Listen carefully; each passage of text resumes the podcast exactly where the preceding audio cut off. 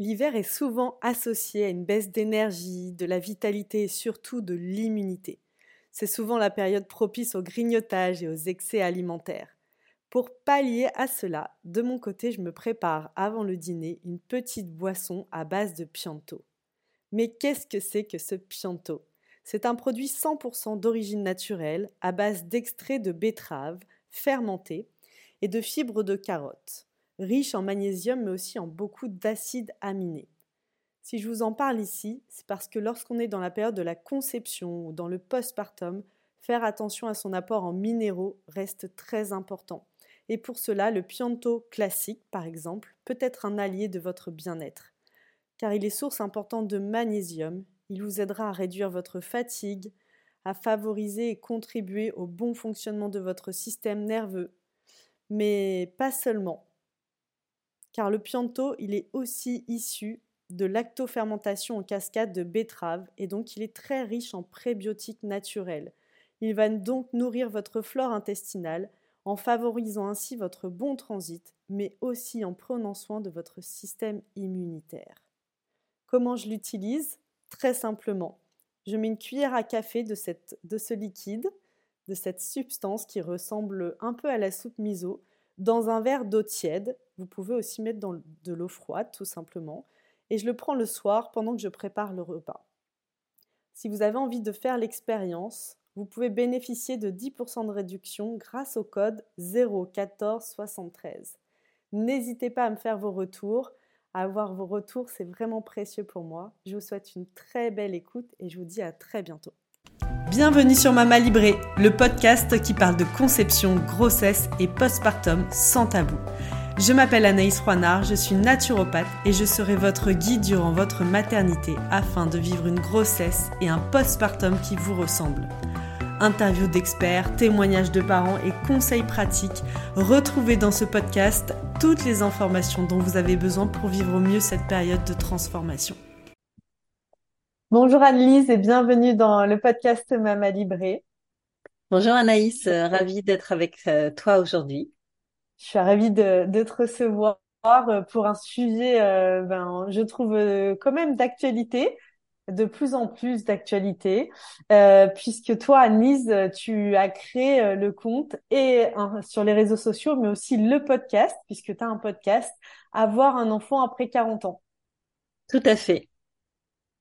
Donc aujourd'hui, euh, ça va être notre sujet. Toi, tu es thérapeute aussi. Alors, euh, thérapeute de la maternité euh, tardive et aussi du parcours ben, voilà PMA. Tu accompagnes les femmes qui sont sur chemin et avec voilà une orientation pour les femmes ben, qui sont qui souhaiteraient, auraient le désir d'avoir un enfant après 40 ans. Exactement. Comment toi, euh, tu es, euh, bah voilà, quel est ton parcours et qu'est-ce qui t'a mené toi personnellement sur ce chemin, sur cette route euh, de voilà d'aborder ce sujet bah, qui est qui est, je trouve, voilà, comme je le disais, de plus en plus d'actualité puisqu'on est de plus en plus de femmes à envisager soit un premier enfant, mais pas que, aussi parfois notre deuxième, notre troisième, notre quatrième enfant après 40 ans. Donc, ce qui avant était considéré comme une exception aurait plutôt tendance à devenir euh, de une, pas une norme, mais quelque chose de quand même beaucoup plus courant. Mmh. Ouais, ouais, tout à fait. Euh, eh bien, en fait, moi, je suis tout simplement partie de mon expérience personnelle. Euh, j'ai eu une première partie de vie dédiée à la musique. J'étais euh, bassiste dans un groupe de rock euh, ça a été ma vie pendant, euh, on va dire, une quinzaine d'années euh, à la sortie de mes études. Et je ne me voyais pas avec un enfant. Il n'y avait pas de place pour un enfant dans cette vie, très clairement. il n'y avait pas non plus de désir d'enfant. J'étais en couple avec le chanteur et lui non plus n'avait pas particulièrement envie d'enfant. Il n'y avait pas d'enfant autour de nous. Et donc la question ne se posait mmh. même pas. Et euh, mes aventures musicales ont pris fin euh, au milieu de la trentaine, à une époque où euh, les gens commençaient à télécharger massivement la musique et, avant que quoi que ce soit ne soit organisé pour rémunérer les artistes. Et du coup, on a vu nos, nos chutes, nos, on a vu nos ventes de disques chuter euh, drastiquement. Et c'est devenu très compliqué mmh. euh, de vivre euh, de notre musique, ce qu'on faisait jusque-là. sans que ce soit sans vivre dans le grand luxe, c'était quand même voilà, c'était notre métier, c'était mon métier. Et du coup, je me suis retrouvée à devoir me, me réinventer autour de 34-35 ans euh, alors ça n'a pas été euh, violent, mais ça n'a pas été très confortable non plus. J'ai vraiment dû me poser euh, tout un tas de questions, notamment sur le plan professionnel. Comment est-ce que j'allais rebondir? Moi, j'avais fait des études de langue et de commerce à la fac. J'avais un peu bossé en entreprise, mais je m'étais arrêtée très vite, justement pour donner toutes ces chances à ce groupe de rock. Euh, et du coup, euh, voilà, mon urgence c'était vraiment de retrouver euh, un boulot et de gagner ma vie à nouveau. ce qui n'était pas forcément évident parce que quand on a fait de la scène pendant un certain nombre d'années, tout nous paraît un peu fade, un peu sans intérêt, et puis on sait plus trop ce qu'on aime en fait. Hein. Et j'ai eu euh, la chance qu'un ami mmh. me, me, demande de, le, de lui donner un coup de main sur son site internet qui s'appelait Côté Bébé, qui était un portail de petites annonces de garde d'enfants. Euh, et grâce à lui, je me suis formée au métier euh, du digital. À l'époque, on pouvait se former un peu sur le tas. Il n'y avait pas euh, d'école, euh, on ne demandait pas de diplôme euh, particulier pour travailler dans ce secteur-là. Et du coup, je me suis fait une place en tant que freelance, alors plutôt sur des métiers du style rédactrice web, community manager, etc. on va dire à tendance littéraire. et en mmh. parallèle, comme j'étais avec ce site qui s'appelle Côté Bébé, bah, je me suis fait une culture parentalité euh, mm. puisqu'il fallait que j'aille euh, modérer des forums, euh, il fallait que je réponde à des mails, euh, j'étais en contact avec des parents ou des futurs parents et moi je n'avais pas du tout cette expérience personnelle, donc j'ai été me renseigner sur beaucoup beaucoup de, de, choses bien avant d'être maman en fait. et d'ailleurs c'était assez rigolo parce que mes, mes, mes, copines rigolaient parce que bon me voir travailler sur un site dédié à la petite enfance c'était un peu le comble. Euh, surtout en venant de la musique. Et euh, en parallèle, j'ai rencontré mon compagnon, euh, qui était déjà papa et père d'un petit garçon de 4 ans et demi. Et c'est vrai que ça a été une rencontre assez assez forte. Alors déjà avec le papa, mais aussi avec le petit garçon, qui m'a vraiment accueilli les bras grands ouverts. moi, j'ai pas connu les problématiques euh, on va dire, un peu plus classiques de la famille recomposée, qui font que parfois, euh, quand tu débarques dans la vie euh, d'un homme et de son fils, c'est pas toujours évident pour se faire une place. J'ai, j'ai pas eu ce, genre de choses. Je suis arrivée sans a priori parce que je connaissais, je savais pas du tout ce que c'était que la famille recomposée. J'avais pas de copine qui était belle-mère, donc vraiment, mmh je me suis dit bah oui, tiens, pourquoi pas, on va voir. Et, et ça s'est plutôt bien passé. Et du coup, mmh. au fil bah, au fil des années, euh, enfin au fil des années, au fil des mois, parce que euh, voilà, au fil des mois, euh, j'ai senti mon désir d'enfant qui commençait à émerger de façon très émotionnelle, alors qu'avant j'avais une approche beaucoup plus mentale, intellectuelle de la chose. En tout cas, quand je faisais de la musique, je me disais mais bon déjà il y a beaucoup trop d'enfants qui n'ont pas de parents sur cette terre si je devais euh, m'occuper d'un enfant, je l'adopterais. Euh, qu'est-ce que c'est que cette idée de se reproduire? Enfin, franchement, à quoi ça sert, etc. Et, euh, et, et, là, en partageant le quotidien d'un enfant, en voyant aussi le lien qui l'unissait à son père, ça m'a vraiment donné envie d'être mère. Le problème, c'est que mon compagnon n'était pas vraiment euh, prêt à ça. En tout cas, c'est pas ce que je lui avais vendu hein, quand on s'était rencontrés. euh, je n'avais pas émis le moindre désir d'enfant, donc euh, lui de son côté, il n'avait pas spécialement envie de redevenir papa. Il avait eu une expérience un peu traumatique. Son ex-femme était partie à la naissance, donc euh, bon, il n'était pas complètement prêt à remettre le couvert. Et quand je suis arrivée avec mon désir d'enfant en lui disant, bah écoute, ce serait pas mal qu'on passe de 3 à 4, il m'a regardé avec des yeux ronds en me disant pardon. J'avais pas compris ça. Et euh, voilà, donc ça a été un peu, euh, bah, un peu une douche froide quand même pour moi. Mais du coup, euh, ça m'a quand même permis de questionner et de challenger un peu mon désir d'enfant. Hmm. parce qu'il fallait que je le convainque lui. Et en même temps, bah, le temps qu'il lui fallait pour euh, se faire à l'idée, pour euh, voilà retrouver confiance aussi euh, dans ce projet, se dire que ça allait mieux se passer que la première fois, etc. moi, j'ai utilisé ce temps à.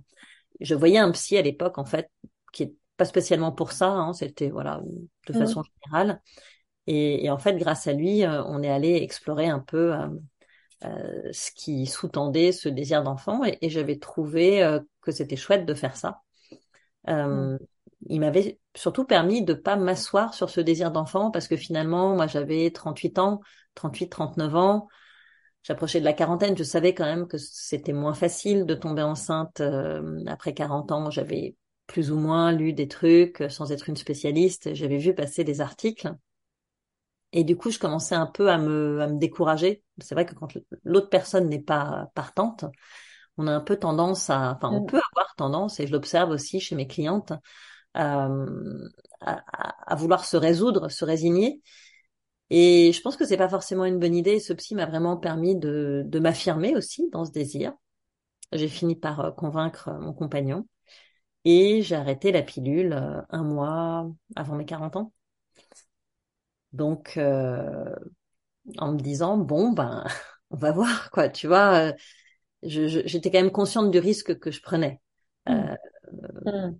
Voilà alors maintenant avec plus de recul, aujourd'hui, je vois des femmes qui tombent enceintes euh, spontanément jusqu'à 42, 43 ans. Mais à l'époque, 40 ans, pour moi, mm-hmm. c'était déjà un âge. Euh, bon, j'avais la sensation que c'était un peu la date euh, limite, tu vois, la, la, date de péremption, quoi, quelque part. Mm.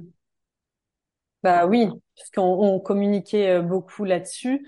Et je trouve que même le mot horrible qu'on utilise que mon cher mari m'a rappelé ce midi quand je lui disais, euh, enfin aujourd'hui quand je lui disais le, la thématique de, de cet épisode, il me dit, il m'a dit, ça m'a choqué même dans sa bouche, qui soit au courant de ce thème, il m'a dit, est-ce que tu sais comment on nomme une grossesse après 35 ans?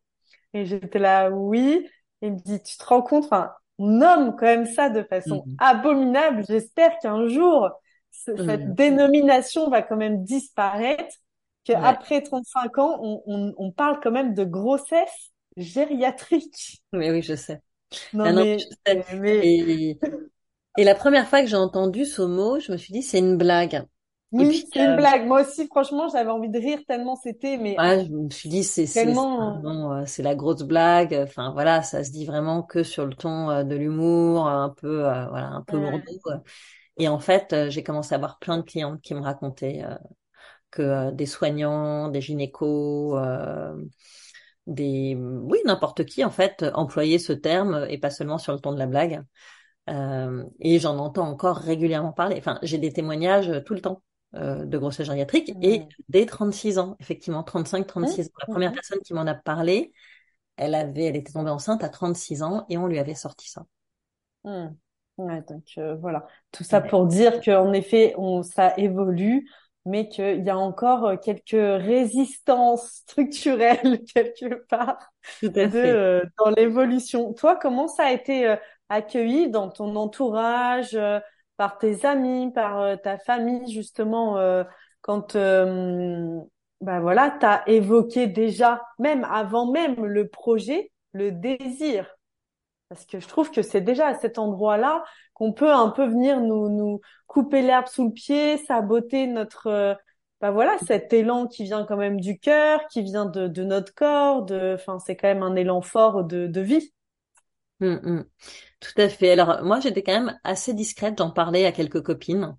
Euh, qui était plutôt euh, encourageante et qui trouvait ça plutôt chouette, peut-être un peu surprenant de ma part, mais qui avait suivi aussi quand même mon évolution, qui, qui avait vu le, le, le, grand écart que j'avais fait entre euh, euh, le monde du rock et la famille recomposée.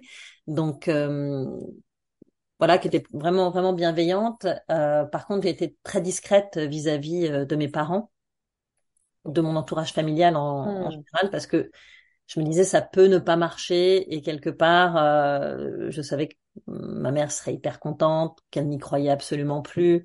elle m'avait tanné pendant des années et euh, je l'avais gentiment rabroué en lui expliquant que voilà, chacun était libre de ses choix. Euh, donc euh, voilà, j'étais assez discrète et du coup j'ai pas eu ce que certaines de mes clientes ont, des réflexions désagréables, maladroites, etc. En revanche, moi j'ai eu toute la pression sociale avant Mmh. entre 30 et euh, 40 ans, en fait, euh, on n'a pas mmh. demandé quand est-ce que je faisais un enfant. D'autant que moi, j'ai été beaucoup en couple. Euh, alors, ok, je faisais de la musique, donc j'avais euh, peut-être un peu plus d'excuses euh, que quelqu'un d'autre. C'était peut-être un peu moins simple euh, d'avoir un enfant dans ce contexte-là, mais on n'a pas arrêté de me demander pourquoi je faisais pas d'enfant et de m'expliquer que j'allais mourir vieille et seule. Euh, enfin bon, des trucs qu'on entend encore, hein, qui sont qui sont toujours d'actualité, mais euh, mais des, des, des choses énormes. Et ce qui est très drôle, c'est que vers 38 ans, en fait, à, l'âge où mon désir d'enfant a émergé, 38-39 ans, ben, ces réflexions, elles étaient, euh, elles commençaient à diminuer. C'est-à-dire que je sentais, je me sentais basculer de l'autre côté de la barrière. Tu sais, ce moment où on considère que bah, de toute façon, euh, tu ne peux plus faire d'enfant parce que mmh. euh, tu as passé l'âge. Et donc, on va arrêter de te demander euh, pourquoi t'en fais pas, etc. On va considérer que euh, c'est fini pour toi et que tu ne, tu ne veux plus en faire. Et je me rappelle m'être dit, waouh, c'est étrange quand même ce qui se passe là. Personne m'en parle alors que chez moi, il y a quelque chose qui se passe. donc, tu vois, un peu cette sensation d'être à, contre-courant. Et je me rappelle même que j'étais enceinte de trois mois dans une soirée euh, voilà de famille élargie, euh, amis proches, etc.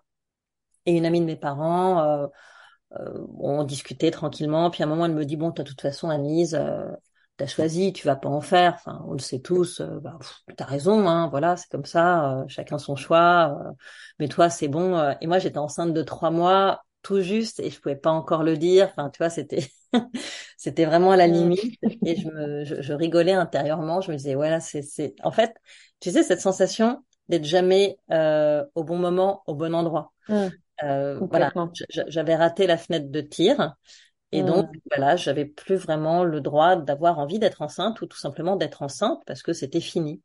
Ok, comme si euh, ouais la légitimité euh, à, à ce moment-là, elle y est plus quoi. Ouais, c'était même, tu vois, mais pas même sans être jugeant, c'était juste inconcevable. C'était bon, mm. bah voilà, t'as 40 ans, euh, c'est bon, c'est, euh, tu peux pas être enceinte là quand on se parle, euh, t'as as tourné la page, mais c'est très bien. Enfin, tu fais comme tu veux et tout, y a pas de problème. Mais mm.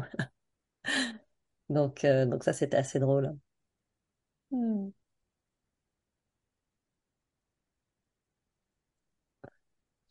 Et euh, donc, euh, comment ça s'est passé toi la grossesse, ta grossesse, comment s'est s'est passé ta grossesse? Et euh, justement, est-ce que tu as aussi senti le fait d'être à contre-courant à cet endroit au moment de ta grossesse? Alors moins, pour le coup, j'ai eu une grossesse très classique, sans pathologie particulière. Euh, j'ai eu des maux de grossesse, j'ai eu des nausées, j'ai eu des insomnies, mais tu vois rien de, de bien euh, dramatique ou remarquable. Et donc j'ai eu un suivi extrêmement classique. J'ai eu trois échographies, euh, comme une femme de, de 30 ans hein, en fait. Voilà, ni plus ni moins. Euh, et je ne me suis pas du tout sentie euh, dans une grossesse gériatrique. On ne m'a jamais sorti ce terme. on m'a traité euh, de façon euh, complètement normale. Enfin, je me suis vraiment pas sentie euh, étrange ou bon, il y a que moi qui savais que j'avais 40 ans. Bah voilà, ok. Enfin, j'avais même 41 ans puisque je suis tombée un mois avant, je suis tombée enceinte un mois avant mes 40 ans. Et, et voilà, mais non, au niveau de la grossesse, pas de réflexion, pas de Rien. J'avais des, j'ai toujours, j'ai des cheveux qui ont blanchi euh, assez jeunes et donc euh, j'avais un peu les cheveux blancs pendant ma grossesse et je me souviens que je, je refaisais mes couleurs quand même parce que moi, je me disais waouh, quand même une, une, femme enceinte avec des cheveux un peu grisonnants, c'est c'est étrange, tu vois, mais c'est voilà, c'était mon propre jugement. Hmm, ok.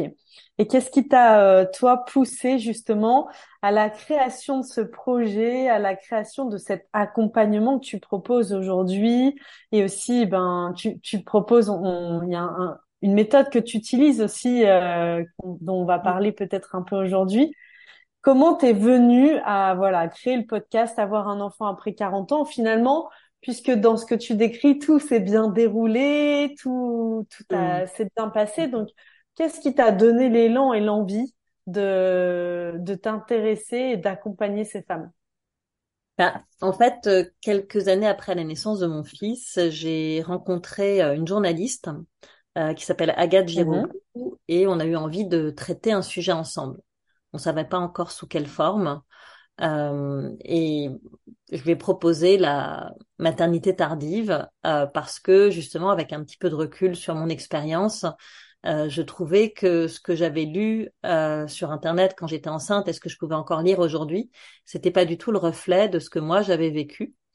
Euh, qu'on me parlait mhm, essentiellement de, de fausses couches, de difficultés de conception, euh, de choses en tout cas pas pas forcément euh, euh, très euh, très enthousiasmantes.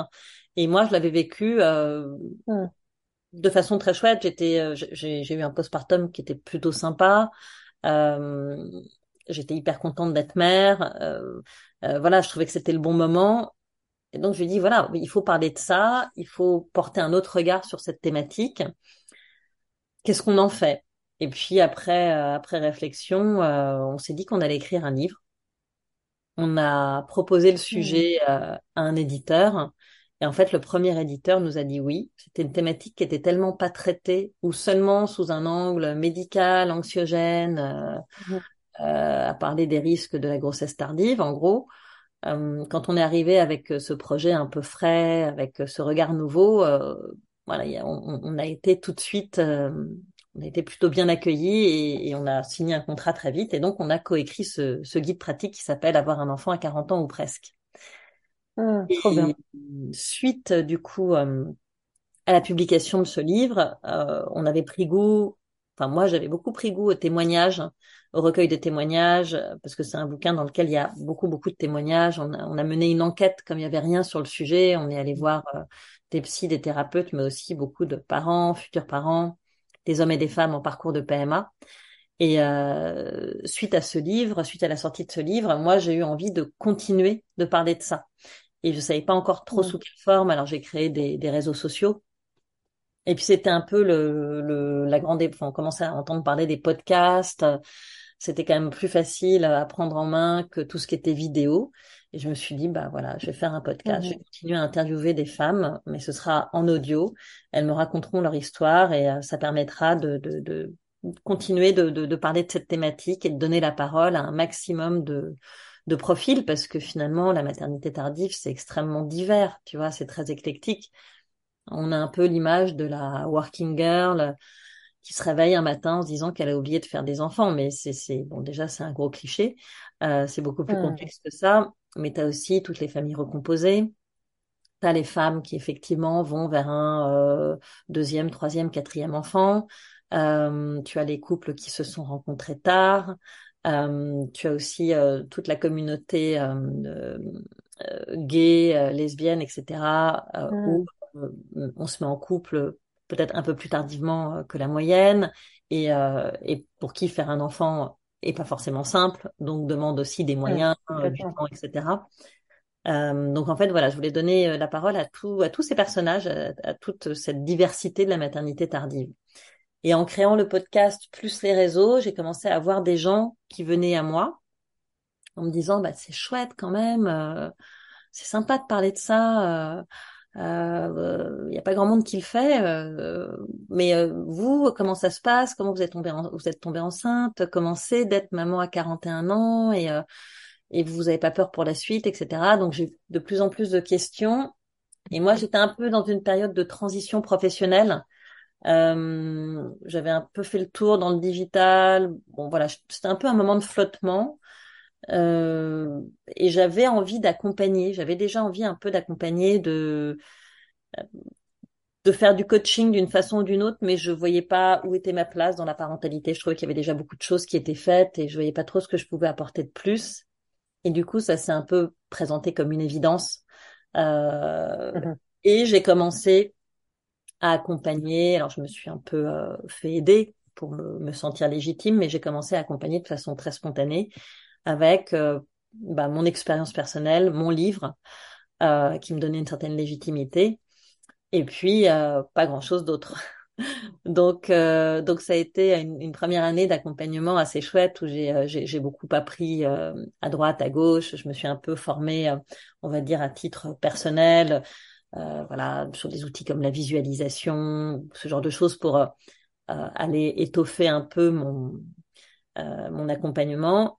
Et au bout d'un an, j'ai ressenti le besoin euh, d'avoir des outils euh, plus costauds parce que j'étais face à des personnes qui traversaient euh, quand même des grandes difficultés émotionnelles. Mmh.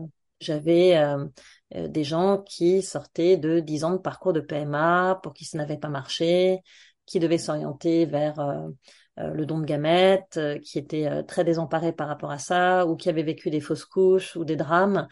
Et je me sentais un peu courte, peu démunie en fait. Et, et donc, j'ai vraiment cherché une euh, thérapie brève, un outil euh, qui puisse m'aider à les accompagner là-dedans. Et sur le marché de la thérapie brève, il y a beaucoup de choses. C'est quand même, on a, on a un choix qui est juste euh, énorme. Et bon, j'avais fait un peu d'hypnose. Enfin, j'avais reçu de l'hypnose. J'avais trouvé ça chouette. Mais bon, voilà, je, j'hésitais un peu. Et hum, il se trouve que euh, à la, au même moment, je rencontre quelqu'un qui me fait découvrir les méthodes PIT sur des problématiques de sommeil que je rencontrais, de stress, etc. Et je fais une séance avec elle, euh, une séance incroyable, bon, dont je me souviendrai toujours, extrêmement intense, euh, euh, extrêmement engageante au niveau émotionnel.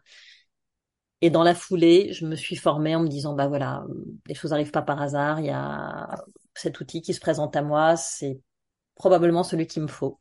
Mmh, ouais, c'est vrai que je suis d'accord avec toi. On tombe jamais sur euh, les outils d'accompagnement. Ils se présentent à nous, clairement. Oui, c'est ça, c'est ça. Mmh. Parce que tu vois, finalement, il y a, y a, tellement de choses que, euh, en fait, euh, il y a presque trop de choses. Tu, tu sais pas que choisir. Il faut quand même un signe. Il faut quelque chose qui, qui t'appelle. Euh... Bah, qui vibre et qui parle pour toi. Donc le fait de vivre la séance et quand on le vit fort, bah moi je l'ai expérimenté avec le psychogestionnel. Quand tu me dis, mmh. euh, m'en souviendrai toute ma vie, moi je me souviens, j'étais en formation de naturopathie de cette séance guidée par Chantal Pisani qui a créé le psychogestionnel et dans mon corps, dans tout mon être en entier, de me dire, euh, oh, mais je sais pas ce que c'est que c'est cette magie là mmh. qu'elle utilise, mais euh, mais euh, c'est tellement puissant, tellement magique. Euh, j'ai envie de j'ai envie de d'en avoir d'en savoir plus, d'aller mm. plus loin avec et, et de, de l'offrir aussi aux autres pour que les autres puissent Exactement. aussi expérimenter ces, mm. cette magie quoi, cette puissance. Ouais, tout à fait. Est-ce que tu peux nous dire donc qu'est-ce que en consiste la méthode Pitch justement? Alors c'est euh, une thérapie brève donc euh, thérapie bref pour les personnes qui mmh écoutent, bah, ça se distingue de la de la psychothérapie ou de la psychanalyse, qui sont des, des thérapies plutôt longues. Euh, en thérapie brève, on utilise des protocoles.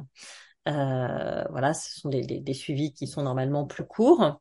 Euh, et c'est une, on pourrait la, la qualifier de neurothérapie ou de thérapie psycho-énergétique. Elle est un peu au carrefour euh, de la PNL, de l'hypnose, de l'EFT.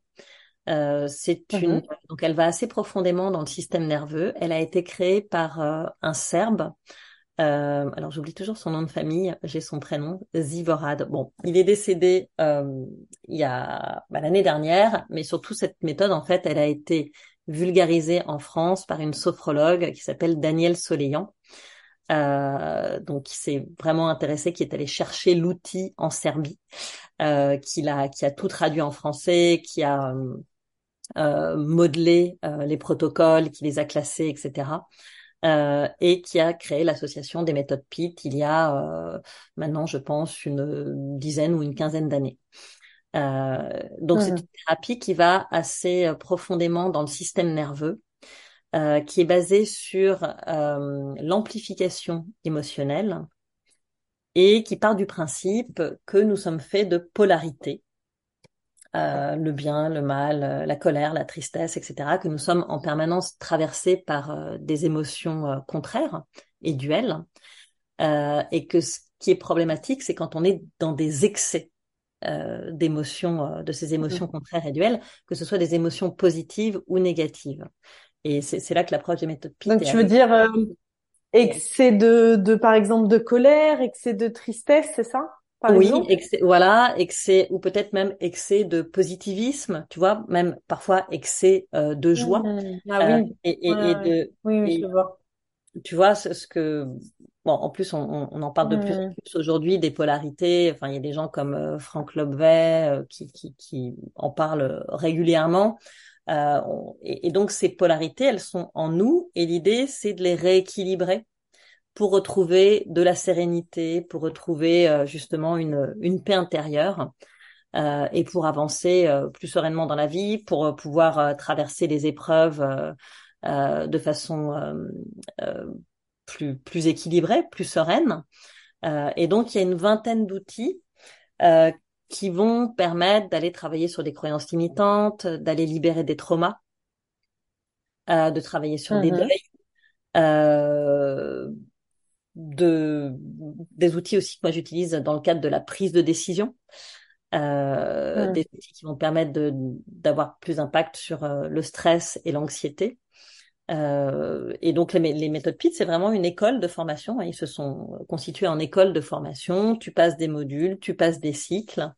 Euh, ce qui est intéressant, c'est qu'ils ont aussi ajouté à cela des euh, modules de base autour de la psychologie, parce que mmh les personnes qui, qui se forment à ça ne, ne sont pas euh, psychologues ou n'ont pas forcément de, de base euh, dans ce domaine-là.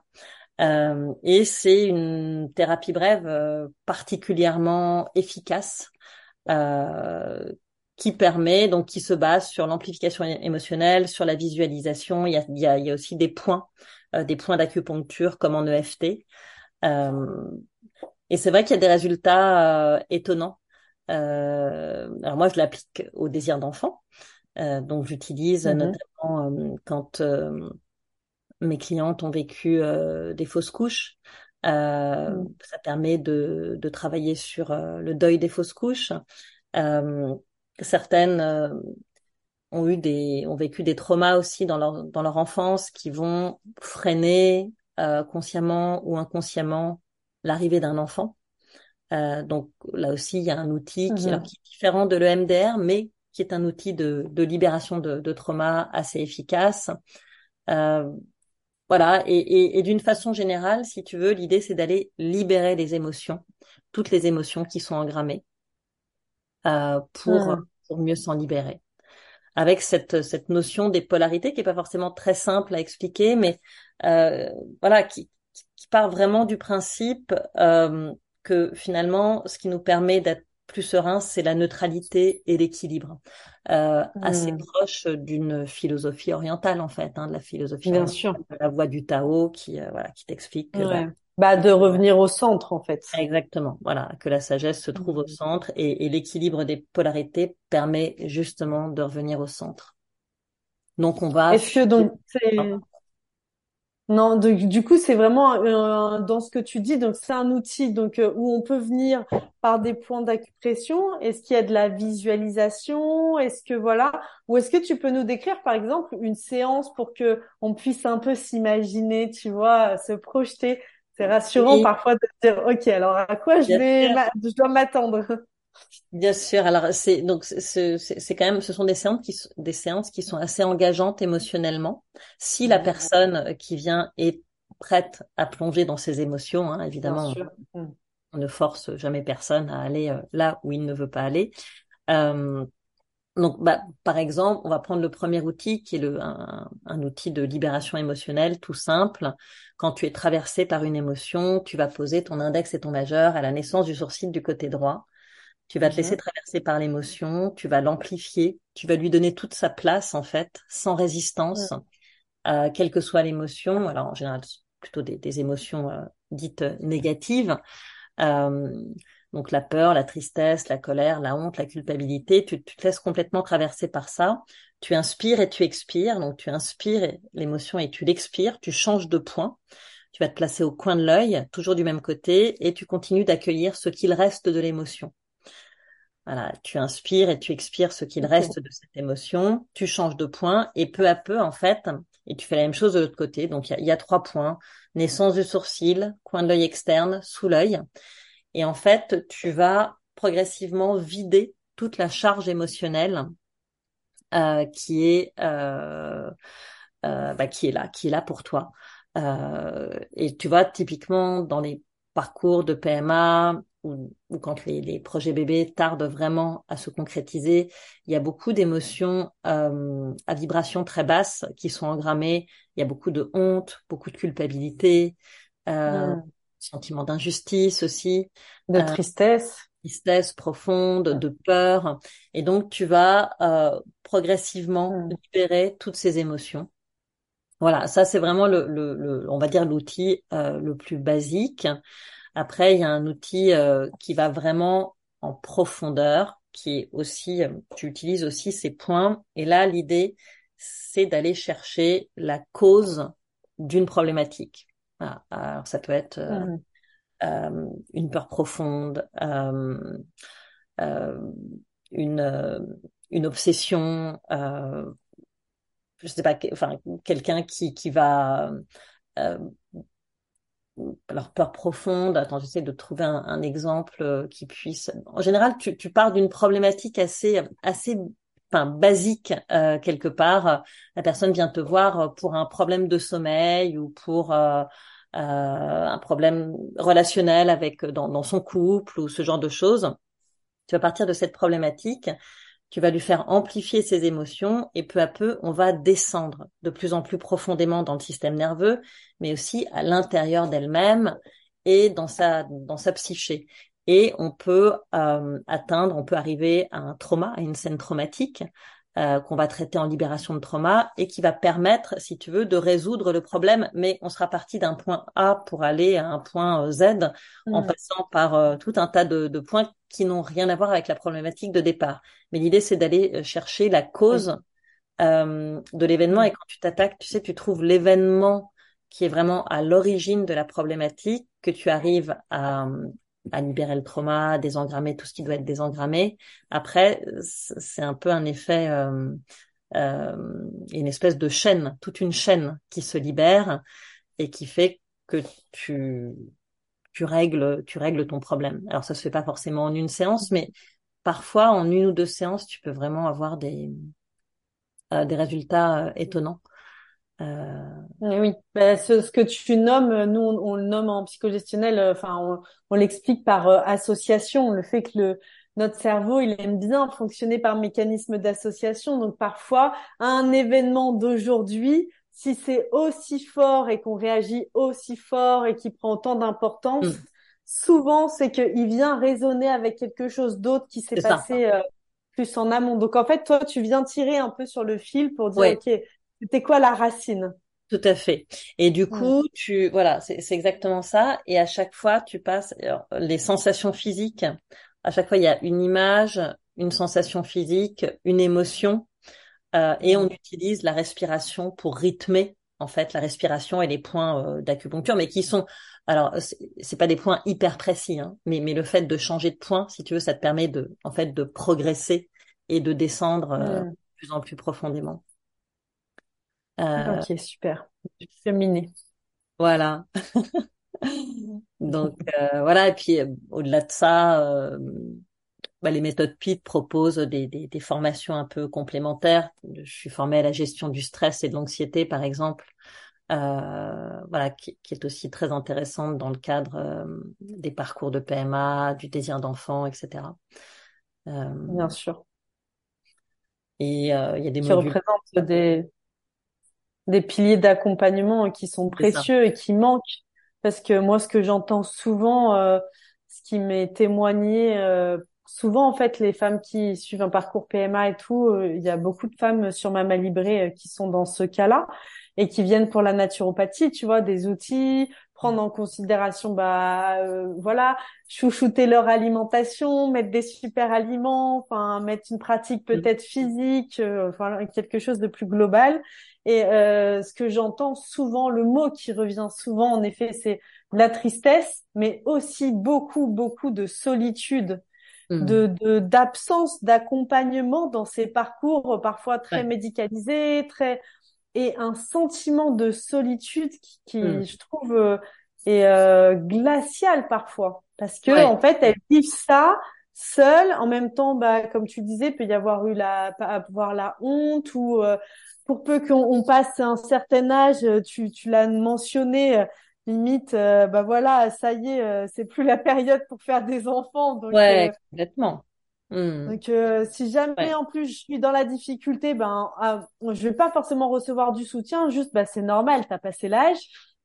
C'est ça. Oui, non, mais tout à fait, tout à fait. Alors, c'est vrai qu'il y a, euh, avec la, avec la, la dimension de l'âge, tu as en plus le jugement social, mmh euh, l'absence de soutien des proches, souvent qui ne comprennent pas. Mmh euh, voilà la maladresse des uns et des autres euh, et, c'est vrai que ce sont des parcours qui demandent d'autant plus euh, d'être suivis sur le plan euh, psychologique, émotionnel, gestion du stress, etc.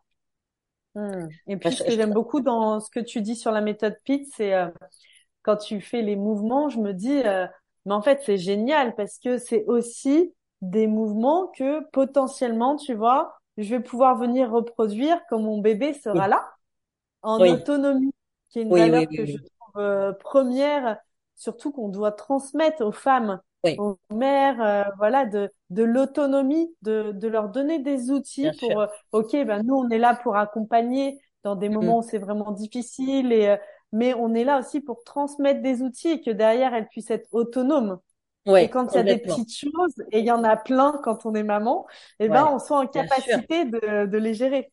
Bien sûr. Oui, tout à fait, tout à fait. Et c'est vrai que c'est, c'est, chouette, euh, cet outil-là qui s'appelle le Basic Pit. Euh, il est, il est assez simple à transmettre et finalement, quand tu l'as fait euh, sur une ou deux séances, la personne a mémorisé les points et est capable de le refaire chez elle. Mm. Absolument. Tu dirais que pour toi, alors euh, dans qu'est-ce que tu entends, même si c'est pas forcément ce que tu as vécu toi, le plus, euh, bah donc il y a le fait d'avoir un enfant. Donc voilà, une, fois qu'on a passé le cap de la grossesse et de tout ce qu'on a pu traverser comme euh, confrontation sociale, parfois un peu médicale, un suivi qui est parfois un peu plus prononcé, appuyé, donc plus de crainte. Euh, quand le bébé est né, quelles sont euh, les choses auxquelles les mères euh, ben, qui auraient plus de 40 ans pourraient se préparer, auxquelles elles, voilà, elles, à quoi elles peuvent être confrontées, qui peut être un peu difficile? Bah, typiquement, le postpartum peut être un terrain un peu glissant pour pour les quadras. Mmh alors, je fais surtout pas de clichés, hein, parce que c'est quand même euh, aussi euh, fonction de beaucoup de choses, de, bah, de la façon dont tu as vécu ta, ta grossesse, euh, de, de, ton histoire personnelle, de tes traumas, de ce que tu as reçu quand tu étais petite, etc. Donc, donc je veux vraiment pas faire de clichés, mais quand même, moi, j'ai observé que quand tu as longuement attendu un enfant, quand tu as eu du mal à l'avoir ou quand tu as simplement bien réfléchi le projet, il y a un peu cette envie de pas se rater, tu vois, où tu te dis, bon, ça y est, j'y suis, je vais être au top du top de la maternité. Et euh, pourquoi c'est problématique? Parce que euh, si tu rencontres un moment un peu de flottement, comme c'est le cas de beaucoup de femmes en postpartum euh, après l'accouchement. Toutes, non? On a toutes des moments forcément, euh, c'est jamais tout linéaire. Donc. Non, mais c'est clair. Voilà. Mais euh, on va dire un, moment de flottement plus plus où tu euh, la connexion avec l'enfant est compliquée. Euh, mm. ce qui ce qui arrive. Alors, ce qui, ça concerne pas toutes les femmes, mais ça arrive quand même dans de nombreux cas. D'ailleurs, les chiffres, on a du mal à, à, établir des chiffres parce que finalement, c'est très compliqué de faire un sondage sur le sujet. Mais euh, le tabou. Voilà, enfin la dépression du postpartum, c'est autour de 20%, hein, donc c'est quand même énorme. Euh, ça touche à peu près 20% des, des jeunes mamans. Euh, et donc, quand tu arrives avec ton parcours, euh, ton puissant désir d'être mère euh, et surtout euh, ton envie d'être un peu la première de la classe, tu vois, enfin en tout cas de de vraiment pas te rater, quoi, de bah c'est compliqué de s'autoriser justement à pas connecter direct avec son enfant. C'est compliqué de s'autoriser à être fatiguée, à pas être heureuse. Et du coup, tu peux vite tomber dans le déni. Déjà, c'est, je pense que c'est quelque chose d'assez, euh, d'assez symptomatique chez les mères en général. Voilà, euh, bon, euh, on a envie que ça se passe bien, on, on voit pas pourquoi on devrait aller mal. Mais alors chez les quadras qui ont eu du mal à avoir leur enfant ou qui ont bien réfléchi le projet, tu vois, typiquement, moi, mon postpartum s'est bien passé mais je sais pas comment je l'aurais vécu si à un moment je m'étais sentie pas à ma place, à côté de mes pompes, euh, pas en connexion euh, avec mon fils, alors que j'avais eu la chance de tomber spontanément enceinte à 41 ans, d'avoir une grossesse qui se passe bien. Tu vois, tu, tu... c'est quand même, euh, on est bonne cliente à ça. Euh, et puis il y a, y, a, y a, le phénomène des, des facteurs qui s'accumulent, c'est-à-dire que euh, quand tu regardes les facteurs de la dépression du postpartum, euh, le fait d'être en solo par exemple, le fait d'avoir eu un mm-hmm. parcours de PMA, le fait d'avoir eu une grossesse compliquée, comme parfois ça peut l'être. Hein. Les grossesses tardives, euh, la plupart se passent bien, mais ça peut être aussi euh, compliqué ou anxiogène parce que tu, tu flippes de faire une fausse couche déjà pendant les trois premiers mois. Euh, bon, et puis parce que tu entends euh, partout que les risques de la grossesse tardive euh, sont que les risques sont augmentés lors d'une grossesse tardive, etc. Donc si, si tu cumules un peu tous ces facteurs et que tu rajoutes le facteur âge, ça peut donner un cocktail un peu explosif quand même.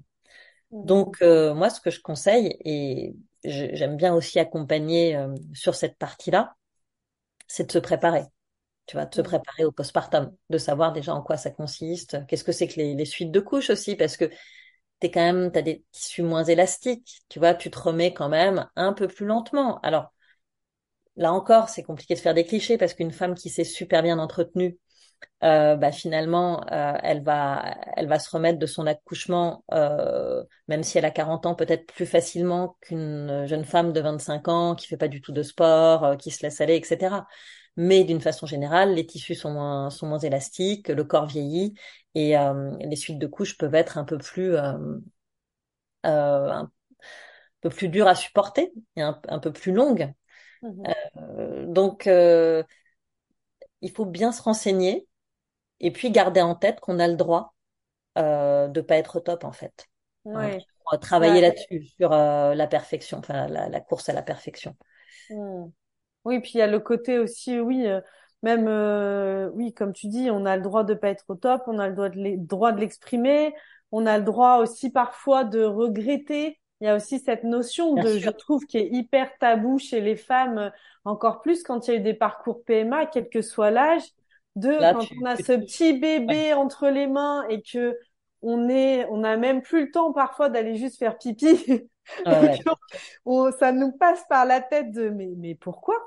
Mmh. Pourquoi? mmh. Pourquoi euh, J'ai choisi délibérément ça et j'en rigolais avec une femme que j'accompagnais la dernière fois et on se disait finalement faudrait s'écrire une lettre à soi-même de mmh je suis signée de pourquoi j'ai choisi ça. Vraiment, mais c'est vraiment moi qui ai choisi ça. ouais. Ouais, ouais, absolument. Mais du coup, tu vois, ça me fait penser à, à une autre thématique qui est hyper importante. Et justement, tu, tu, tu disais, voilà, à quoi il faut se préparer. En fait, moi, ce que j'aime bien faire avec les femmes que j'accompagne, et, et certaines d'entre elles viennent me voir pour ça en particulier d'ailleurs, c'est questionner le désir d'enfant. Euh, parce qu'en fait, euh, la lettre à soi, c'est un peu ça. C'est effectivement euh, comprendre pourquoi on est là, pourquoi on a fait cet enfant, quelles sont nos motivations profondes, euh, qu'est-ce qu'on vient chercher, en sachant qu'il n'y a pas de, hiérarchisation. Hein. Moi, je ne pense pas qu'il y ait une, voilà, une motivation plus noble qu'une autre, mais juste faire ce travail d'exploration pour justement, quand c'est plus difficile par la suite, parce qu'on sait que voilà, la parentalité c'est pas une balade de santé, hein, en tout cas pas tous les jours, on puisse se rappeler de pourquoi on est là, etc. Et moi, c'est un peu ce que j'avais fait avec mon psy de l'époque, tu vois, sans, sans avoir vraiment la sensation de le faire. En amont. Et, et idéalement, moi, j'adore prendre les gens quand ils en sont là, tu vois, donc très, très en avant de la parentalité pour euh, les, les, bah, les, un peu les guider euh, en conscience. Parce qu'après, tu, Mm. tu accèdes à la parentalité en conscience. Euh, euh, ça veut pas dire que tu es un meilleur parent, mais vis-à-vis de toi-même, en fait, t'es, t'es plus au clair. Euh, Bah, ça veut dire surtout, je trouve que tu le vis mieux. Tu vois, nous, en- avec le psychogestionnel, moi, c'est un outil que j'aime beaucoup et que j'utilise beaucoup en amont. D'ailleurs, c'est marrant parce que moi, j'ai aussi des femmes qui viennent avec la certitude du non-désir d'enfant. Mm, Et mm, quand on fait, et moi, j'ai aucune intention, elles en veulent, elles en veulent pas, bah, tout est OK. Et, euh, et là, euh, j'ai reçu le témoignage d'une femme qui me disait, bah, en fait, c'est en faisant le travail en psychogestionnel que j'ai pu m'autoriser et connecter à ce désir d'enfant. Parce mm, que on vient faire un travail sur aussi ce qu'on a reçu, nous, en tant mm, qu'enfants, de nos parents. tout à fait. Et peut-être qu'il y a des choses qui ne nous ont pas convenu. Peut-être qu'il y Mm, a des choses euh, qui étaient trop, pas assez, enfin, qu'importe dans mm, le sens mm, d'ailleurs. Et de faire un peu ce ménage pour, en effet, éclaircir et revenir à soi de, OK, mm, ben moi, peut-être de quoi en tant, enfin, moi, ce que j'observe beaucoup, euh, grâce au psychogestionnel, aussi, dans questionner le désir d'enfant, il y a quand même des femmes et aussi des hommes, j'ai beaucoup d'hommes aussi, qui viennent et qui veulent un enfant à tout prix pour donner à cet enfant ce que n'ont pas reçu. mm. La réparation, la fameuse Et réparation. oui, la Mm. fameuse réparation. Et là, pour moi, c'est une zone très, très, très, très glissante. Ouais, bien sûr, bien sûr. Mm. Vraiment. oui, tout à fait. Donc, de faire aussi ce travail en amont de nettoyage de sa propre histoire Mm. que nous amène finalement le questionnement du désir d'enfant. Hop, au fur et à mesure que je fais le nettoyage, ah bah, j'ai de la clarté. tout à Vraiment. fait. Ouais, ouais, ouais, tout à fait. Tout à fait. Euh, moi, je trouve que c'est, c'est vraiment un- un- une thématique passionnante. Et, euh, et du coup, tu vois, vers 38, 39 ans, euh, il y a un peu euh, le côté horloge biologique, là. bon, je sais pas vraiment si elle existe, cette horloge biologique, mais en tout cas, socialement, tu vois, elle a, elle est là quand Elle est même. là. Elle est là. Et donc, il y a des femmes qui, euh, jusqu'ici, n'ont pas du tout voulu d'enfants et que je vois arriver chez moi et qui me disent, mais je comprends pas, là, euh, je me demande quand même euh, si j'en ai pas un peu envie, là. Alors, jusque l'année dernière, hein, personne m'en parlait, ça allait très bien. Et là, vraiment, je me questionne, donc je, je sais plus trop quoi penser. Et du coup, on fait ce travail d'exploration effectivement que tu décris de, de, de, de nettoyage. On va voir un peu ce qu'on a reçu, euh, les motivations profondes, qu'est-ce qui, euh, qu'est-ce qui est là. Et il y a un certain nombre d'entre elles qui comprennent qu'elles n'ont pas envie d'enfants en fait, hein, qui Mhm. voilà et qui, qui peut-être ont juste envie d'être en couple quand elles sont en solo ou de vivre euh, d'autres choses et de s'épanouir autrement. Mais voilà, elles ont eu elles ont eu ce questionnement et quelque part euh, ça leur permet aussi de faire euh, ce choix en conscience tu vois, et de, de, d'avancer. Et d'ailleurs, euh, peut-être qu'elles deviendront maman par la suite, peut-être différemment, peut-être euh, avec un don de gamètes ou peut-être en couple, etc. On ne sait pas. Mais au moins, elles ont été euh, fouillées à l'intérieur pour voir euh, quel était le, le désir profond. Et, et c'est assez émouvant de, de les voir euh, prendre conscience euh, de ce qui est là.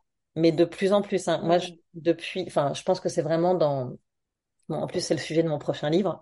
Bon, voilà, mais c'est vraiment dans l'air du temps, ce questionnement autour du désir d'enfant, parce qu'il y a aussi, on, on accepte aussi quand même de plus en plus qu'une femme n'ait pas envie de faire d'enfant. Euh, ça sort Complètement. un Un couple même, hein. euh, moi, j'ai beaucoup de couple. couples euh, autour de, de moi qui font, qui sont euh, tout à fait au clair avec ça et donnent euh, du non-désir d'enfant. Hum, hum. Ouais, ouais, tout à fait. Ça sera quoi, du coup, le titre de ton prochain livre? Tu l'as Alors déjà? écoute, pour, pour l'instant, oui, mais Laurent, il n'est pas complètement arrêté, donc je peux pas trop en parler. En plus, je le, je le D'accord. coécris, je le coécris avec, euh, avec une médecin euh, endocrinologue.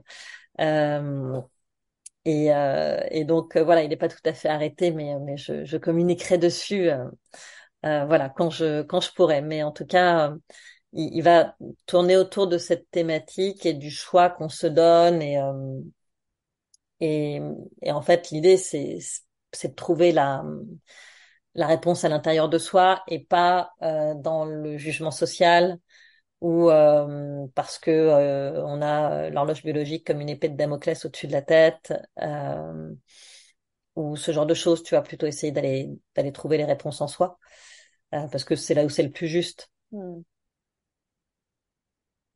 Complètement. Complètement. Merci Anne-Lise pour euh, tout ce que tu nous as partagé aujourd'hui. On a hâte de découvrir euh, du coup ton prochain livre euh, qu'on pourra retrouver. Donc tu vas nous en parler.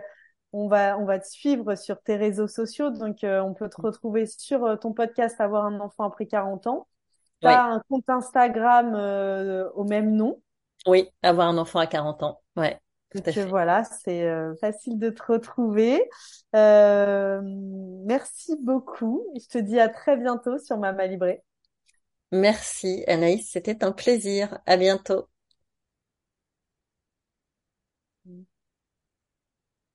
J'espère que cet épisode vous a plu. Si c'est le cas, n'hésitez pas à mettre 5 étoiles sur votre plateforme d'écoute et à le partager à vos amis qui en auraient besoin. Pour encore plus de contenu, je vous invite à nous suivre sur Instagram et à découvrir nos programmes d'accompagnement sur notre site mamalibré.co. À très bientôt!